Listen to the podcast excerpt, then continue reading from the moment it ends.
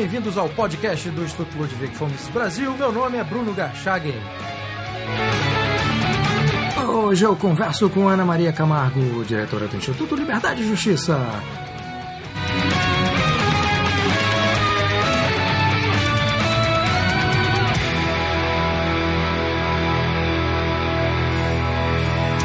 Seja muito bem-vinda, Ana Maria. Obrigada, Bruno. Prazer estar aqui no seu podcast participando. Bom, obrigado por você ter aceitado o convite. O tema da nossa conversa é um movimento chamado Educação Sem Estado, desenvolvido pelo Instituto Liberdade e Justiça. E é um, um tema interessante porque ele vem e com uma discussão já estabelecida pelo Escola Sem Partido. Então eu queria começar essa conversa com você, Ana Maria, te perguntando o que, que é exatamente esse movimento Educação Sem Estado.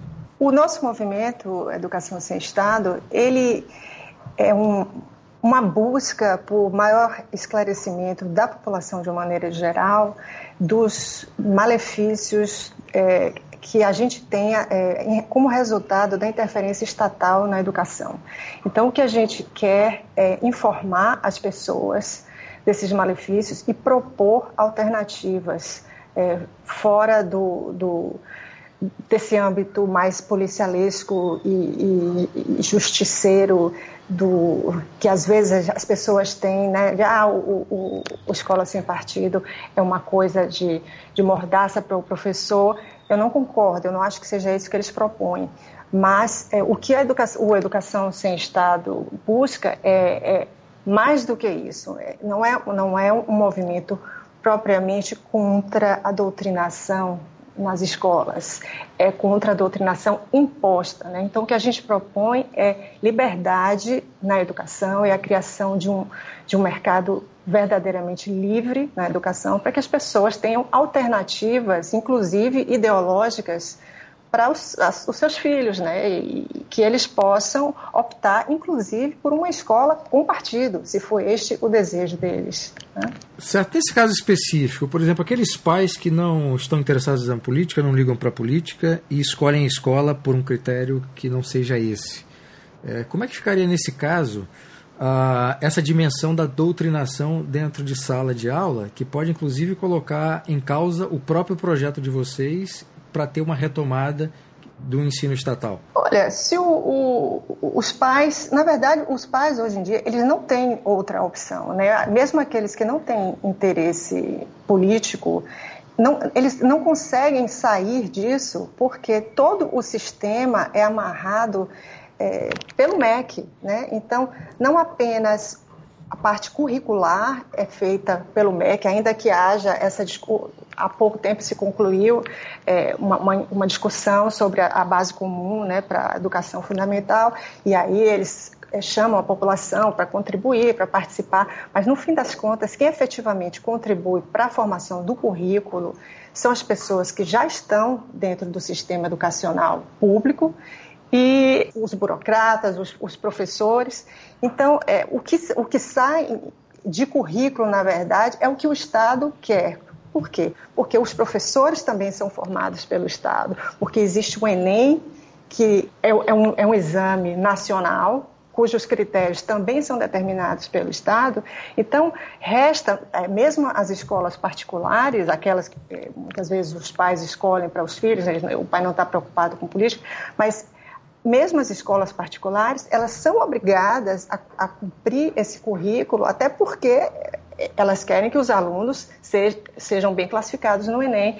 Então, o que, o, o que a gente gostaria, a gente vai estar propondo alternativas, é para que não haja essa interferência estatal no âmbito das escolas particulares, que haja opções né? E, e, nesse sentido, assim, não só escolas, a gente imagina que provedores educacionais os mais diversos podem e devem ser criados como alternativas à escola. Certo. Então, o que vocês estão defendendo, no fundo, é o fim do monopólio estatal com relação à, determinação curricular e de certificação, etc., que é hoje feita pelo Estado. Isso não quer dizer que não haveria mais um ensino estatal, né? O ensino público. Não, o ensino não público... pode continuar, pode continuar existindo. Ele, ele concorreria com um, com, dentro de um mercado amplo e livre. Né? É, as escolas, as escolas públicas como existem hoje, elas concorreriam, por exemplo, com, com pequenos provedores educacionais que, por, é, por exemplo, poderiam focar em ensinar matemática financeira e português. Então, o, o aluno vai estudar naquela escola essas matérias. Um, é, outras matérias ele vai estudar em casa, no educação domiciliar. Enfim, um, um mercado diversificado, variado, que as pessoas possam customizar para os seus filhos, é, para os fins de cada, de cada criança ou adolescente de acordo com os valores da família. Claro que as escolas tradicionais, é, que cobrem todas as matérias, é, enfim, continuariam existindo e ainda continuarão por muito tempo, né? Mas a gente quer começar a fazer as pessoas pensarem que não precisa ser assim, né? As pessoas podem é, customizar e isso vai criar, vai fomentar diversidade, inovação e uma melhora é, absurda em termos de resultados acadêmicos. Maria, nós estamos tão acostumados com o modelo atual né, de centralização no MEC, né, na definição da grade curricular, na definição de um plano nacional único, na certificação, enfim, todo esse modelo já está devidamente estruturado e, e não, não se questiona esse modelo e, e enfim, está tudo amarrado, né, por determinação estatal. É, nesse modelo que vocês propõem, é, em que concorreriam o ensino estatal e o ensino privado, é, como é que ficaria essa, essa, essa, essa dimensão do currículo? Cada escola é, seria responsável por definir o seu próprio currículo? Isso seria feito de forma regional ou local por uma, por uma agência privada? Como é que esse modelo funcionaria? Vocês chegaram a, a esboçar algum projeto nesse sentido? Não, mas eu tenho, eu tenho algumas, algumas ideias a esse respeito. É, nos Estados Unidos, é, cada estado é, é, responsável por definir lá, o seu critério, ainda que existam é, uma, um, Common Core né, nacional, os estados podem optar por não seguir esse Common Core e eles, e cada estado é livre para fazer. Então, é, assim, o, como é que eu imagino? Eu acho que o Estado, os, os nossos estados federativos, poderiam sim definir linhas gerais, mas bastante gerais, de modo que cada escola, ou cada provedor educacional, que não precisa necessariamente ser uma escola, poderia sim e deveria criar o seu próprio currículo e, e, colocar no mercado. Se tiver, se tiver busca, se tiver demanda sobre aquele, por aquele currículo, ele vai seguir em frente. Se não, não ele vai ser substituído por outro que atenda melhor as, as demandas das pessoas. E quais seriam essas linhas gerais definidas eh, regionalmente, no caso dos estados, que não linhas gerais estas que não eh, atrapalhariam eh, a ideia central do movimento, que é uma educação ou um ensino sem Estado? Eu, eu penso, Bruno, basicamente matemática e língua, a língua é portuguesa, né? Basicamente isso, e com testes assim providos o Estado, o Estado, no caso, é, com letra maiúscula, poderia prover opções de, de, de exames, exames nacionais, ao, ao, ao fim de, de, alguns períodos, ou sei lá, no final, por exemplo, do que se, hoje se entende como educação fundamental, o Estado poderia propor um exame, mas esse exame também teria concorrentes privados, então é, agências acreditadoras privadas poderiam criar exames que testariam essas, essas linhas básicas de linguagem e de matemática, basicamente. Não tenho estudos é, é, específicos sobre isso, não, mas em linha geral é o, que, é o que eu imagino. Então, uma, uma, uma escola poderia cobrir, ao final de, um, ao final de, por exemplo, quando o aluno chegasse aos 14 anos, ele poderia optar por se submeter a um exame e ver como é que ele estava dentro dessas linhas gerais, para ver se ele está bem, até para informar aos pais, né, para, os pais saberem está funcionando, não está funcionando. Basicamente isso. Agora, ter essa participação do Estado, mesmo que seja mínima, não, não abre uma possibilidade arriscada de, no futuro, mudando eh, o, o governo, né? É, disso voltar, quer dizer, o Estado é, voltar a interferir mais no, no, ensino, não seria mais, mais razoável pensar que sem essa participação, inclusive nessas linhas gerais, o, a ideia do, do ensino sem Estado estaria mais garantida? Ou sim, você não vê isso com, sem com dúvida. Não, me preocupa sim. Eu, eu acho que a, a, interferência estatal no currículo tem que ser a mínima possível. Como te falei, não tenho é, é isso ainda precisamente estudado, mas é, se houver alguma interferência estatal que seja apenas na, na, definição dessas linhas gerais, bastante gerais, mas, por exemplo, não dizer, não criar é, é, currículos para cada série. Isso aí não deve caber ao Estado. Né? O que eu imagino é, ao, ao fim de um, de um período, que, se, que se o aluno possa optar por ser examinado. Até essa, esse exame, eu acho que deveria ser opcional, apenas para servir como um guia para as famílias, para saber como é que os filhos estão. Mas concordo com você, Bruno. O ideal seria que cada provedor educacional fosse absolutamente livre para criar o seu próprio currículo. É, a ideia de, também de uma agência regional é, privada também poderia funcionar para estabelecer uma certa ordem entre as escolas privadas, né, que poderiam, é, com base em modelos distintos dentro dessa própria agência, se enquadrar nela.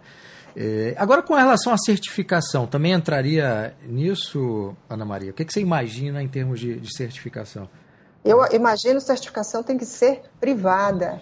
Então, as, os provedores educacionais, é, eles têm que, que, por exemplo, formar, se, se, se credenciar junto a uma, uma certificadora e, e serem, é, é, eles têm que que ser, ter o seu currículo, o seu desempenho checado a partir do padrão que ele se propôs não é a certificadora que vai dizer você vai ter que cumprir essa e essa meta. O certificador vai ver quais são as metas que ele se propôs a cumprir e aí medir, né? E, então, escolas ou provedores educacionais com mais ou menos os mesmos propósitos podem formar associações e grupos, formar entre eles uma certificadora privada que sirva de, de, guia. O Estado absolutamente não tem que interferir em certificar escola e nem certificar professor. Não acho que, isso, que quem tem que certificar professor não é o Estado. Em termos de, de qualidade de ensino, Ana Maria, é, a gente sabe que o mercado privado de ensino no Brasil não é necessariamente sinônimo de, quali, de um ensino de qualidade, né? Nós temos desde escolas muito boas, aí tanto no âmbito do âmbito do ensino fundamental, médio, quanto universidades. A gente convive aí com uma média que não é boa, com escolas muito ruins e com algumas escolas é, muito boas. No caso do ensino estatal, você tem ainda universidades privadas né, que estão aí no topo em termos de avaliação, mas uhum. todo o resto é muito ruim, né, na média. Isso.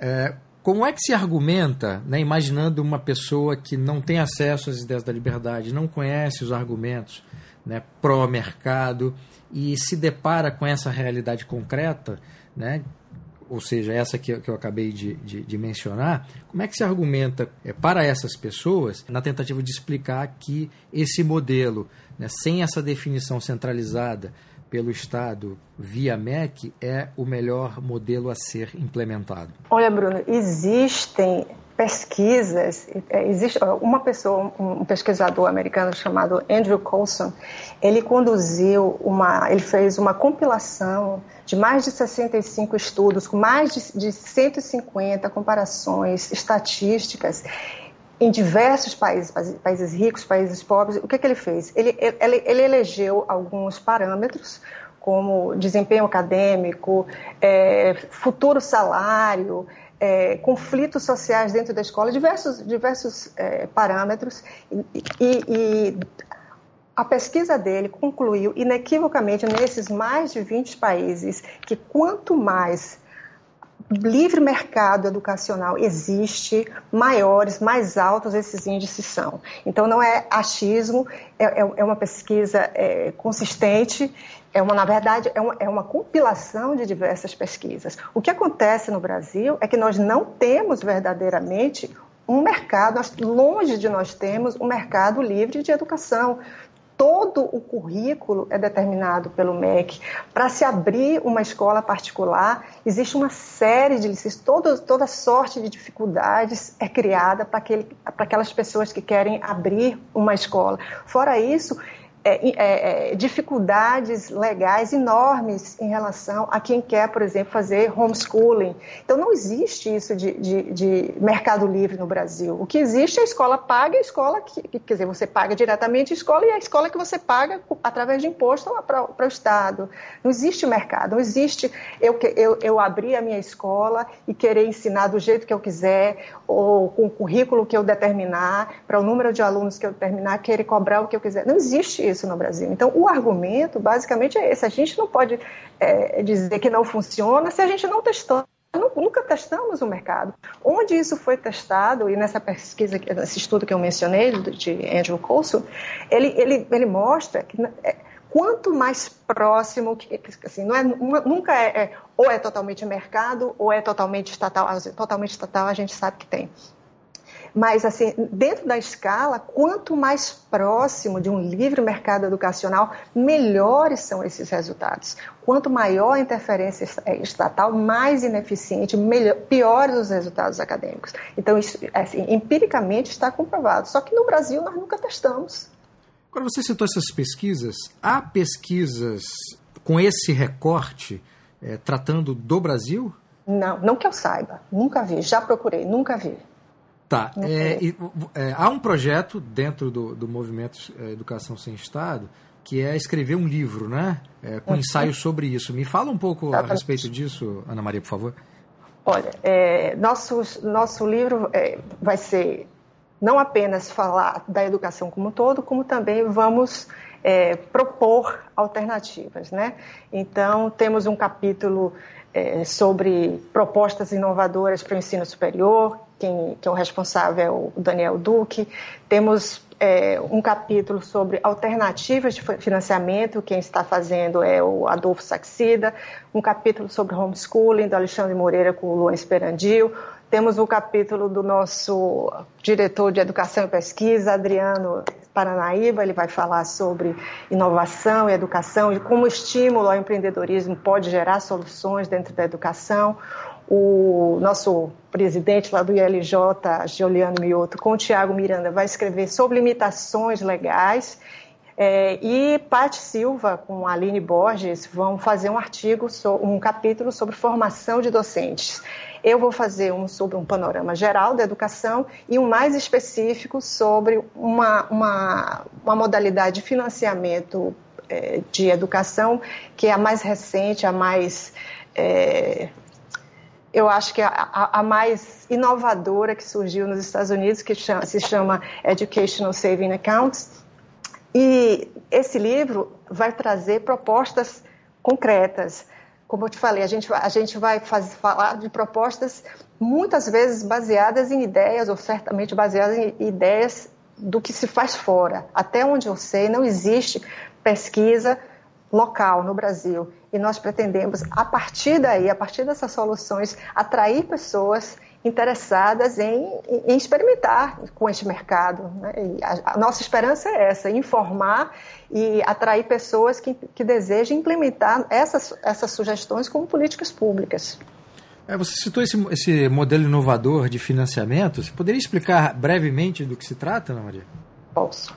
É, o, nos Estados Unidos, é, alguns, na verdade, cinco estados atualmente adotaram o que se chama de Educational Savings Accounts. O que, é que são essas, essas saving, saving accounts? Elas são contas poupança. O, o, o, Estado ele pega entre 80 70 a 80% do que o Estado arrecada para a educação e ele abre uma conta para o aluno, para um, um, uma família, no nome daquele, daquele aluno. Então, esse, esse, entre 70% e 80% que ele gastaria com o aluno na educação pública, ele deposita nessa conta. Né? E o pai tem um cartão de débito.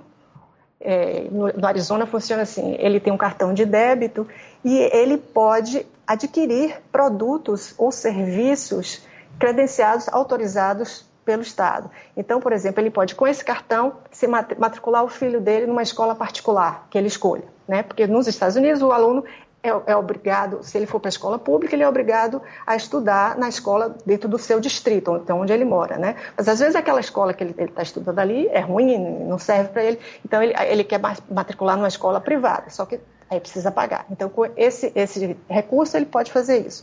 Mas Além disso, porque isso o voucher também faz, né? o voucher te permite matricular numa escola particular. Mas a vantagem dessa, dessa conta é que ele pode adquirir outros serviços. Ele pode adquirir, por exemplo, cursos online, ele pode é, fazer, comprar material para homeschooling, ele pode terapia educacional. Então, é, no, no, Arizona, as, as crianças que têm é, necessidades especiais, elas com esse com esses recursos, elas podem contratar terapeutas educacionais que vão é, é, que eles jamais teriam condições de pagar, né? Então, o pai, a, os pais, eles podem é, customizar verdadeiramente a educação dos filhos dele com esse dinheiro, né? E, e que, que é, é, é depositado, assim, durante o ano, eles fazem, fazem depósitos de três, de três em três meses. Então, ele faz, ele faz o depósito, aí as, as famílias têm que enviar os recibos para comprovar que, que, o, que, que o dinheiro foi gasto da, da, com os produtos adequados, e aí outro depósito é feito. E dessa maneira, é, as pessoas não só estão é, tendo a opção de estudar numa escola particular, se for esse o desejo, a maioria eh, deles faz, como eles têm a opção, e eu acho que a coisa mais bacana desse, desse sistema é que eles, eles, eles gerenciam o dinheiro e eles podem economizar o que eles não gastarem desse dinheiro, eles podem guardar para uso futuro na universidade.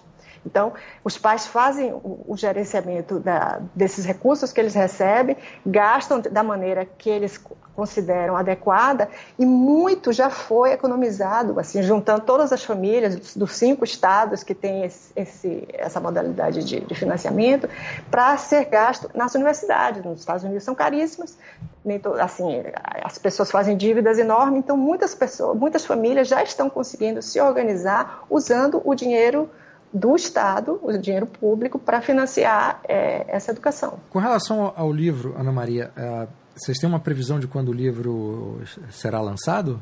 Em outubro será lançado.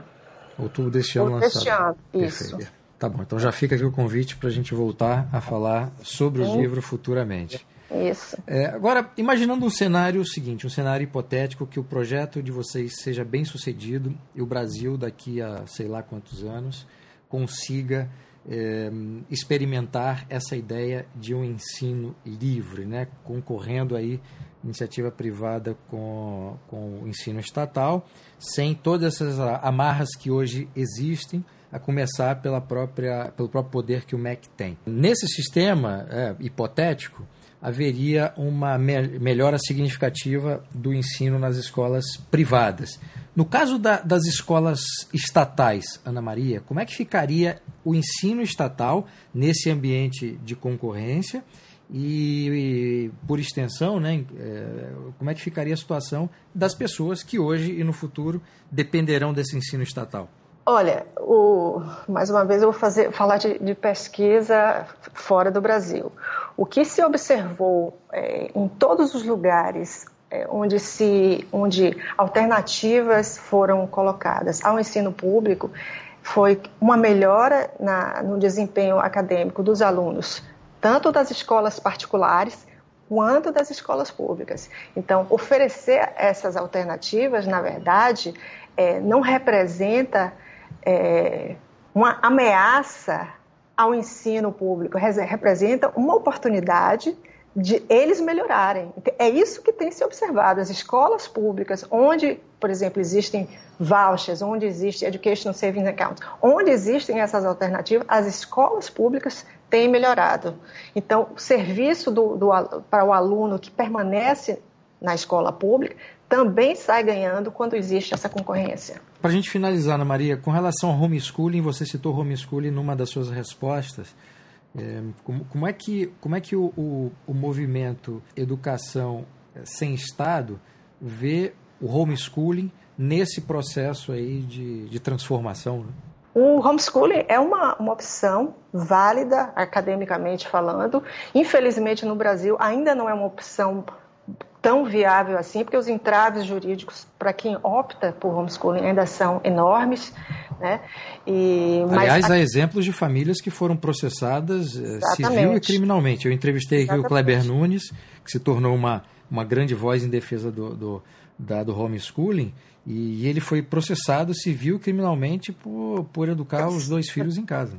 Que absurdo. E, assim, os resultados e as pesquisas indicam que os, as, as, as crianças educadas com homeschooling têm desempenho acadêmico igual ou superior a de qualquer um. O que acontece é homeschooling, como qualquer outra modalidade de, de ensino, de aprendizagem, não é para todo mundo. Exato. Mas para aquelas pessoas que querem, é, tem que ser disponível, tem que ser facilmente disponível, tem que ser é, livre de, de entraves jurídicos, legais, que é, como, como você falou, a pessoa ser processada porque educou os filhos é, através de homeschooling. É, eu acho, eu, a nossa, um, um, nosso objetivo na, no movimento educação sem Estado é permitir que todas as alternativas sejam igualmente acessíveis a, a todos. E o homeschooling, é, com, com o avanço da, da, da tecnologia, as pessoas têm acesso a, a, cursos universitários, assim, mesmo antes, antes de chegar no nível universitário, por exemplo, nos Estados Unidos, muitos, muitas pessoas que, que, que, são educadas no homeschooling já fazem matérias de universidade antes de chegar, já conseguem créditos antes de chegar à universidade, porque estudam em casa, estudam online. Então, existem, existem currículos, existem tutores, o, o, o mercado é, é no mundo está disponível. É preciso que, que, que, o Brasil se abra, que se permita efetivamente tentar isso. Então, quando, se, quando você falou assim, ah, qual é o argumento? O argumento é que a gente não tem, a gente nunca teve. Então, a gente, o que a gente está buscando é tentar entrar nesse mercado né, de, de, de educação livre. E no âmbito da tecnologia, nós temos a nosso favor o fato de sermos uma sociedade que se adapta de forma muito rápida às novas tecnologias. Né? O brasileiro gosta de tecnologia e, e, gosta de se informar, né? Muito. E, e é, uma coisa que eu acho que seria muito bacana, seria muito bom para professores. Os professores poderiam criar os seus próprios, seus próprios currículos, ter, empreender na área de educação, né? Então, quem acha, ah, o professor vai sair perdendo numa situação dessa, ao contrário, tem um professor, eu acho que ele é sul-coreano, não vou saber o nome dele, que ele tem, sei lá, mais de um milhão de alunos no mundo todo. As pessoas buscam ele, porque ele, ele é uma pessoa, ele, ele é capaz de, de, de, dar aulas como poucas pessoas, ele, ele cria um currículo, ele, ele atrai os alunos. Imagine quantos professores no Brasil, subempregados, professores realmente talentosos, se eles tivessem acesso à educação, à, à, à, a, a tecnologia, se eles, é, é, de uma maneira barata e, e, eficiente, se eles pudessem criar, o seu, empreender dentro dessa área, eles iam ganhar muito, a sociedade ia ganhar muito. Eu, só vejo gente ganhando. Eu acho que só quem saía perdendo nessa história toda, assim, o lado que, que se sente sempre ameaçado são os sindicatos dos professores e os burocratas do Estado. Esses vão, de fato, se sentir ameaçados. E vão perder com essa mudança, né? Sim, certamente certamente. Muito bem. Ana Maria, muitíssimo obrigado pela entrevista. Eu que Espero agradeço, que vocês um consigam ser bem-sucedidos e já fica o convite aí para falarmos futuramente quando o livro estiver lançado. Obrigado. Muito obrigada. Obrigado.